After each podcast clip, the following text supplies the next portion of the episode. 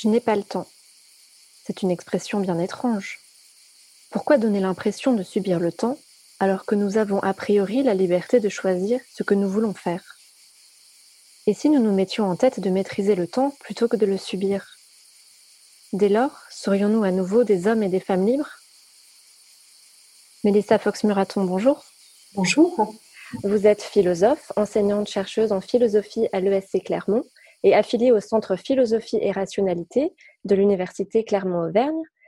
Mélissa Fox-Muraton, nous sommes en pleine période estivale, beaucoup de gens ont droit à des vacances et malheureusement d'autres n'y ont pas droit. Donc ma première question est, la suivante. Dans notre société actuelle, le repos peut-il être considéré comme un privilège réservé à certains? Merci pour la question. Il faudrait peut-être qu'on commence par se demander ce que l'on entend par la notion de repos. Parce qu'au niveau le plus basique, élémentaire, le repos, c'est une nécessité physiologique pour tout être vivant. Et sans repos, on meurt. Sans repos, les cellules ne peuvent pas se régénérer, euh, les connexions neuronales ne peuvent pas se faire, les systèmes organiques ne fonctionnent pas. Euh, donc j'aurais plutôt tendance à dire que le repos n'est pas un privilège, c'est vraiment une nécessité biologique et une partie intégrante de toute vie. On peut dire que, paradoxalement, on n'est pas libre de ne pas se reposer. Mais là où ça devient un petit peu plus compliqué, c'est que euh, l'on a souvent souhaité dépasser ce qui est perçu comme une limite, voire une faiblesse du corps, et on a tendance à voir le repos comme quelque chose de négatif, mmh comme du temps inoccupé, non productif ou inutile. Euh, on peut peut-être dire que l'on a perdu ou oublié l'art de se reposer, que le repos c'est vraiment un art aussi, en plus d'une simple nécessité biologique. Et euh, même si on parle beaucoup de ce sujet à l'heure actuelle, ce n'est pas une question moderne. Blaise Pascal disait déjà, je cite, tout le malheur des hommes vient d'une seule chose, qui est de ne savoir pas demeurer en repos dans une chambre. Alors, vous parliez des, vacances, et effectivement, c'est la période des vacances pour beaucoup, mais c'est peut-être euh, une erreur d'assimiler les vacances au repos parce que pour bon nombre de gens, les vacances sont tous reposantes aujourd'hui. C'est le moment où l'on doit faire euh, tout ce qu'on n'a pas pu faire pendant l'année, avec une certaine surcharge d'occupation et d'activités qui deviennent tout autant des obligations que nos activités professionnelles et quotidiennes. Mais pour revenir plus directement à votre question, qui était de savoir si le repos peut être considéré comme un privilège réservé à certains dans nos sociétés actuelles, il est important de se rappeler que les droits dont nous bénéficions aujourd'hui, euh, qui sont inscrits dans le Code du travail, le droit au congé, le euh, droit au repos hebdomadaire, limitation du nombre d'heures travaillées, sont des droits qui ont été acquis grâce à la lutte et aux efforts de ceux qui nous ont précédés. Mmh et ce sont des droits qui n'existent pas dans beaucoup de pays à travers le monde aujourd'hui, euh, où les gens sont obligés de travailler bien au-delà de leur capacité physique, euh, du, de ce qui est naturel, simplement pour assurer leur subsistance. Et malheureusement, en France aussi et dans les pays occidentaux, il y a des gens qui travaillent dans des conditions où ils n'ont pas la possibilité de se reposer suffisamment. Donc, si j'aurais tendance à dire euh, que le repos relève du droit et non pas du privilège. Euh, il est important de garder à l'esprit euh, que ce droit est loin d'être garanti pour tous et le fait que nous en bénéficions implique aussi notre responsabilité. D'accord. Et donc, vous l'avez dit, le repos est une obligation physiologique. si l'être humain ne se repose pas assez, il va perdre ses capacités, qu'elles soient mentales ou physiques, notamment d'ailleurs sa capacité à être réceptif à l'autre ou au monde mais si on ne se repose pas, on perd aussi notre liberté de penser et d'agir pleinement, n'est-ce pas? Bah, tout à fait. On n'est pas libre de ne pas se reposer, mais on peut aussi perdre sa liberté si on n'a pas suffisamment de repos. Et c'est cette question du lien entre la liberté et le repos, c'est une question très intéressante qui a été évoquée depuis les débuts de la tradition philosophique. mais il y a eu beaucoup de renversements et différentes prise de position par rapport à cette question. Euh, si on regarde à l'Antiquité, euh, on considérait que l'homme libre ne devait pas travailler. Mhm. Le travail était réservé aux esclaves. L'homme libre faisait ce qu'on pourrait appeler un travail, mais c'était un travail de type intellectuel. Son, son devoir, c'était de cultiver ses capacités intellectuelles et physiques. Et aujourd'hui, c'est plutôt le contraire qu'on va souligner. On va souligner que le repos est une condition de notre liberté.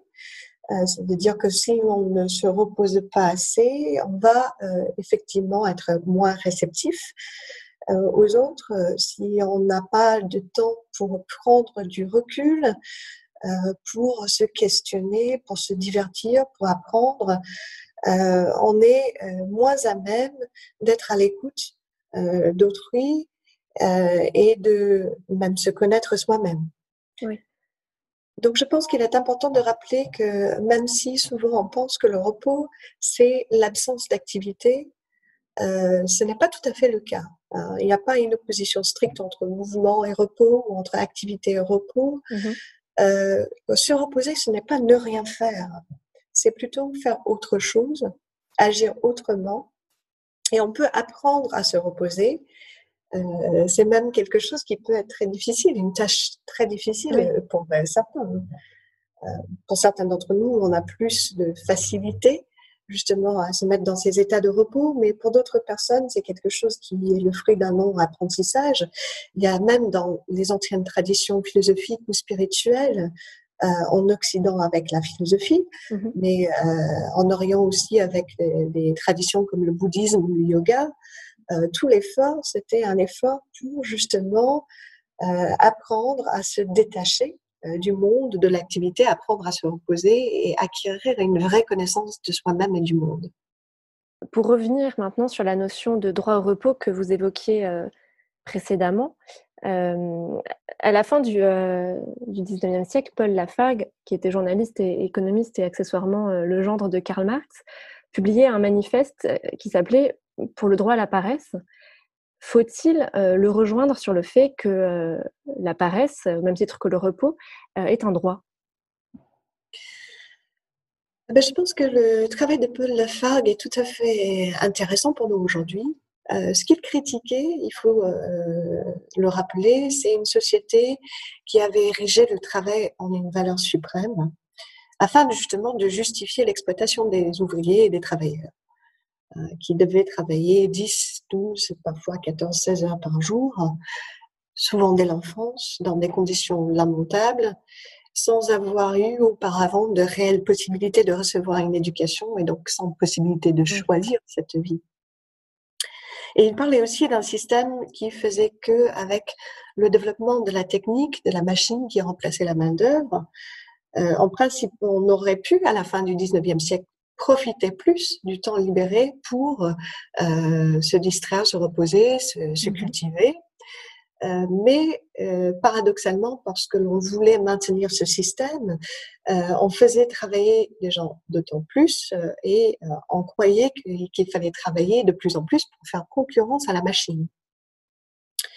Et ce qui est très intéressant et à retenir dans le propos de Lafargue, c'est que il a souligné, il a été parmi les premiers à souligner que l'asservissement par l'idéologie, euh, la valeur travail, ça peut être aussi néfaste que l'asservissement par la force, même si c'est en apparence moins violent que euh, l'esclavage ou la servitude, bien sûr.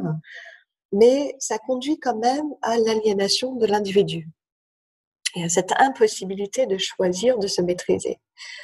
Euh, et donc, par rapport à cette époque, les choses ont bien sûr hein, beaucoup évolué euh, depuis 1880 euh, avec le développement de la protection sociale, des droits euh, du travail. mais ces questions sont encore tout à fait pertinentes dans bon nombre de pays, aussi en Occident, surtout dans le secteur de l'économie informelle.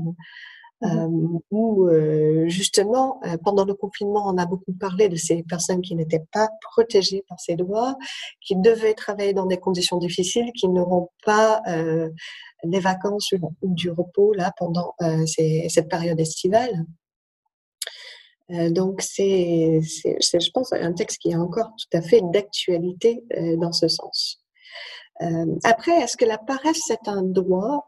Euh, si on dit que la paresse, c'est éviter l'effort, euh, je dirais qu'il ne faudrait pas aller jusque-là. Euh, mais ce qui serait très intéressant aujourd'hui, c'est de remettre au bout du jour cette question sur le sens de nos activités. D'accord. quels sont les efforts que nous devrions fournir, quelles sont les finalités que nous devrions viser? Et cela, la FARG, en critiquant ce système capitaliste, euh, nous disait justement euh, quelque chose qui est encore tout à fait pertinent aujourd'hui, c'est que euh, on a l'impression que notre système nous incite à travailler pour avoir le droit de travailler toujours plus, mmh. à produire pour tout, produire toujours plus, sans véritable réflexion sur le sens de nos activités et sans que nous nous demandions si ces activités correspondent aux besoins réels de la société. Pour rebondir sur euh, la valeur travail que vous évoquiez, il est vrai que dans nos sociétés euh, actuelles, on valorise beaucoup la performance, l'intensité, la vitesse. Euh, du coup, la question que je me pose, c'est est-ce qu'on peut considérer l'inaction, voire l'oisiveté et la paresse que, nous évoquions tout à l'heure, comme un, refus d'agir et donc comme une manière d'exprimer notre volonté et notre liberté?